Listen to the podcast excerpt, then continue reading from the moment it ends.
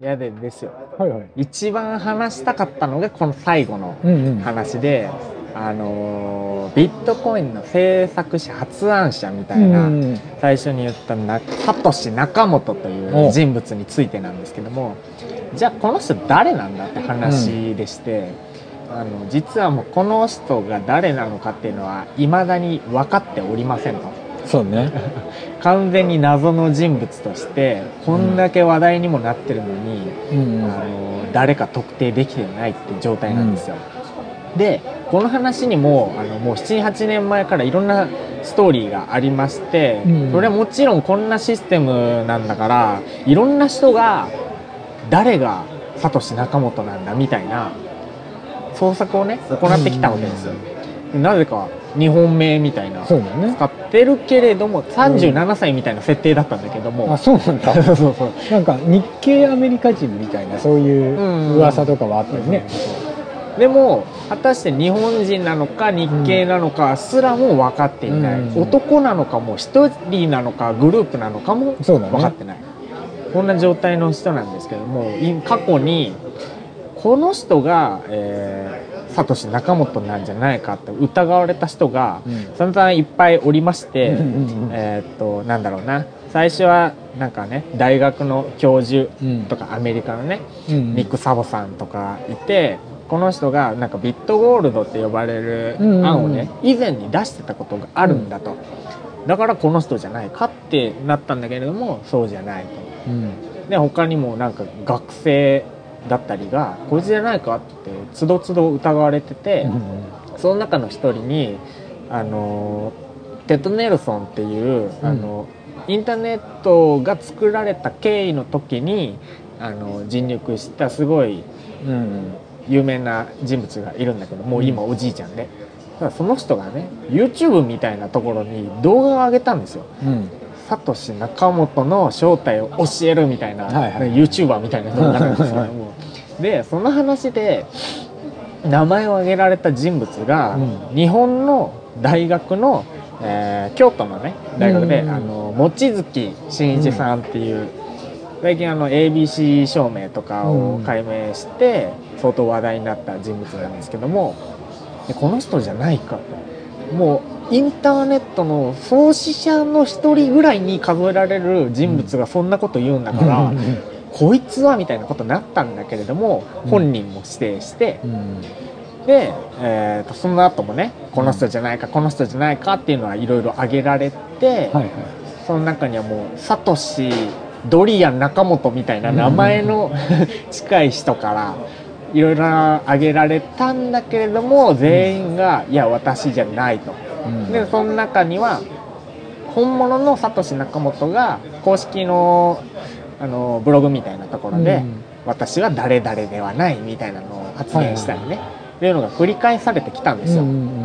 っていう中で、あのー最後にね、うんこいつじゃないかと最も言われた挙げられた人物が、あのオーストラリアの投資家の人で、クレイグ・スティーブン・ライトっていう、うんあの人がいるんですよ。うんでこの人があのーなんかねセミナーじゃないけれどなんか発表会みたいなところでね、うん複数人で普通にその時は特に疑われてなかったんですよ。で出てきて話してたらあのー信仰の人が「あなたは誰なんですか?」という話を振った時に、この人はすごい歯切れ悪く「うん何々もしててこのこういうこともしてて」みたいなやり取りあった後のことなんだけどもこの人があのー本当サトシ仲本しか知りえないはずのうん。暗号キーを使って、あのー送金とかね、うん。そういうシステムを動かすことを実際にやってみせたんですよ。うんうんうんもうサトシ仲本以外知りえない情報を使って。はいはいはい。こいつはってなったんだけれども、それと同時になんか誹謗中傷とか含めてね相当わっと、うんうんうん。あのなりましてそしたら本人があのー記事を上げましてうん「I'm sorry」というタイトルの記事でもう私はこの件についてもう触れることもないです。ねうんさよならみたいなことを残してもうこの件はそれ以降進んでないんですよ。はいはい。つまりまあ結局実際そのクレイグがあのサトシ仲本だったのかもうん。現段階ではもう証明も判明もせずうん。っていうこのストーリー相当面白いなと思ってこんな世界を変えうるシステムの発案者ですよ不明なんてことある？インターネットだってねいろんな人関わってきたけれどまあいや電気とかもですよ、うん。エジソンがどうのこうのアインシュタインがどうのこうのニュートンがどうのこうの。うん。インターネットあれ名前忘れちゃった。うん。まあテッド・ネルソンとかあの、あの人名前忘れた。まあいろいろうん。いるんですけども。不明？うん。こいつはあのジョン・タイターと並ぶ 謎の人物説出てくるぞと。そうだね。完全に何？名前出てこない。あのアニメアニメ。ゲームゲーム。シュタインズゲート？そう。シュタインズゲートとかね、はいあのカオスヘッドとかね、うんうん。あそこのチームに取り上げられる内容だぞと。世紀の謎として残り得る、そうだね。そう。ね。ブロックチェーンで何でも記録が残るはずなのにね。そうそうそう。作った人の名前は残ってないっていう。そしてうん。で実際になんかまあ最初に作った人だから、まあ、もちろんビットコイン持ってますよと、でまあもし仮にこんぐらい持ってたらもう名取仲本はこんぐらいの資産を持ってるだろうみたいなうん。計算も出てたりねするわけですよ。まあそりゃ相当のもう大金持ちになってるんでしょうと、そうそういう謎があってしかもねこれに付属して今のビビットコインのあの値段とかうん。あの価値っていうのが一部ではあのごく一部の人がもう操作してしまっているような状況だという話がありまして、例えばあの何100万から200万ぐらいに値が上がった時うん。の動きって、あのとある人が調べた結果では12個のボットがうんあのやり取りした結果1人1つのアカウントで100万ほど値が上がってますよっていうみたいな話もあって、ただこれは相当な金持ち1人なのかもしくは金持ちの集団が集まってできた何かなのかみたいな説とかね。でなんかこの間前回話してたあの何？ライブドアショックの日にさうん。一斉に暴落した日あったけど、なんかあれが何なのかっていう話もあってまあいろいろ施設はあるんですけれども、例えばえーっと何？中国とかで規制がかかりはい。はい可能性があった。韓国とかで規制がかかる可能性があったとかあとはあの中国とかではあの年を越してねここでね、うんうん。あの一斉に決済されるだろうってことはあらかじめ予測されてたとか、実際なんか去年とかうん。昨年とかはあの1月に結構暴落してるらしいんでうんうすね、ん。っていう話があるんですけれども俺がこうだったらいいなってもうこっからはもう俺の完全にね、こうだったらいいな論なんだけど、もうこれを作って運営してる人。はうん。ちょっと。別かもしれないけど、もうものすごいとんでもない天才が一人で動かしてるんじゃないかという論がもう俺ワクワクして。はいはい。そう。もう世界を揺り動かしている一人のだよね。天才。うんワクワクするでしょそんなの。まあね実はたけるさんかもしれないからね。そうだよ。サトシは。そうだよね。実ここで喋際ってね。そう。自分上げを今必死にしてるわけだけど。俺が前回2017年買ってよかったものの Google ホームミニの話であげたうん。たけしはうん。サトシからちょっと危ないと思って名前を変えた結果のたけしかもしれないからね、そうそう。だね。こういろいろ謎に包まれてるからそううん。あのこんなに広がってるっていうのもまああるっちゃあるだろうからね。うんそうね。うん、一つ一つの側そういうその夢をねうん。大事にしたい気持ち。うんもう俺俺が一番好きなのそこだから。はもうお金がどうのこうのとかもう一切置いといてそこ、い、うん。アニメ化してほしいの。本当に、ね。自分は割とあのビットコインのブラックな面も好きで。うん。それこそその今ほどあのねこんな言われる前にあのうん。シルクロードっていうね、うんあの闇サイト的なのがあってうんでそのさっきたけるさんが説明したようにうん。あのビットコインっていうのは匿名で使えるうん。からあの麻薬の売買とかにうんねこのビットコインを使って裏サイトでうん。あの麻薬の売買をするみたいなそういうのがあったんですね。うん。そうね。あのその一連のあの話もね結構面白い、うんだから興味のある人はね、うん。ぜひ読んでみてもらえると。何を？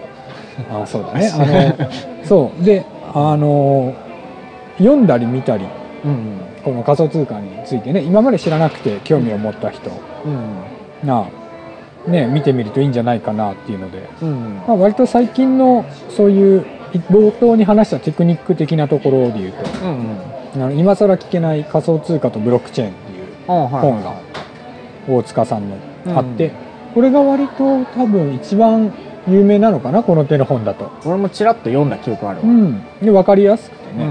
うん。とっつきやすいからぜひねそういう技術的なことが気になる人はこれっていう感じで。うんでビットコインの歴史に関してうん。だとあのネットフリックスであのビットコインっていうあのうん。ドキュメンタリー的な映画があって、そんなんだであれもすごいそのさっきの,、うん。あのサトシ仲本は何者だとかも含めておでいろんな流れについてとか特に日本であのねそれこそビットコインとか言われたのはうん。特にそのみんなが知ってるレベルっていうのは、うん。去年末頃といううん。かその後半からなんだけど、うん。それより前からアメリカとかではね、うん。普通に話題になっててうん。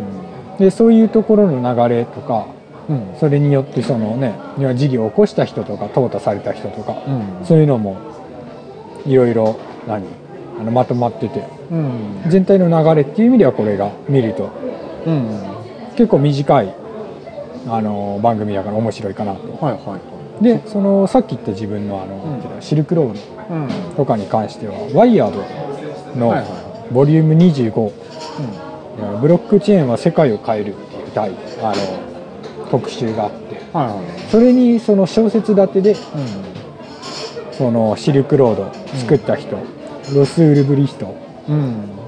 のその物語が小説風に書いてあってうんそれはすごい面白いねおちょっと古い号だから、うん。あの最近の動向とかは全然書いてないんだけど、うん。もっと流行る前のその夢のある話とかうん。その時にあの頑張ってたベンチャーとか、うん。そういうのがいろいろ書いてあって結構面白かった、ね俺も一番最初に知った時はそのシルクロードの時のニュースうん。で、あの暗号通貨っていう存在を知ったんだけど、うん。その時とか何の興味も湧かなかったからさ、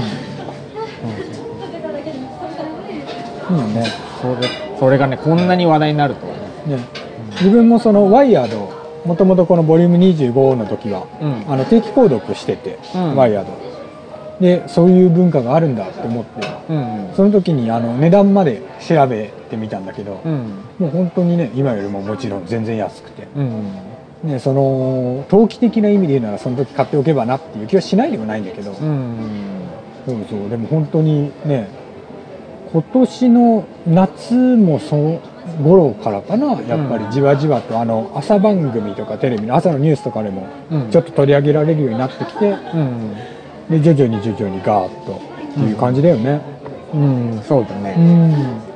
一気に行ったのはもう12月以降だけどね。一気にガーンってなったから、うんうん。うん。そうそう。そう考えるとやっぱ CM とかはねいまだに強いよね、そうだね。ただでも CM よりも前に結構なんだろうニュース系の番組で特集されたりはしてたから、まそうね。あ、そういうところでも徐々に。うんうん。強い、そうだね。やっぱりテレビでやるとなんとなく信頼感っていうのがあるんだろうね、そうねう。ん、そうやって信頼によって価値が作られていくっていう意味では。ないなのかなと、今回もなかなかボリューミーな話をね。行いましたね。もうちょっとこう喋ることなくてスルッと言っちゃう予定だったんだけど、うん。うん。でなんか結構説明的な事項多くなっちゃったから、うん。あのあれかなと思ったんだけどまあなんかもっとねあの外側だけじゃなくて、うちも知ってもらうって意味ではまあ良かったかな話せて、うん。アニメ化。アニメか アニメかこう動きたい。サトシの。あサトシ。黄色いネズミと一緒に。そうそうそうそう。マサルタウンから。バイバイだ。バイバイ。い やじゃあ、あれしますか。締めますか。そうだね。はい。満足 .com では皆さんからのご意見ご感想などをお待ちしておりますメールアドレスメールアット満足 .com もしくはツイッターのハッシュタグシャープ満足でつぶやいていただけると嬉しいです。皆さんからのお便りお待ちしております。お待ちしております。はい、でもあとあれだね。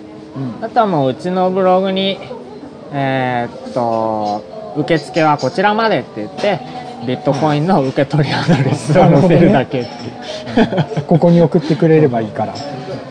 あれだね。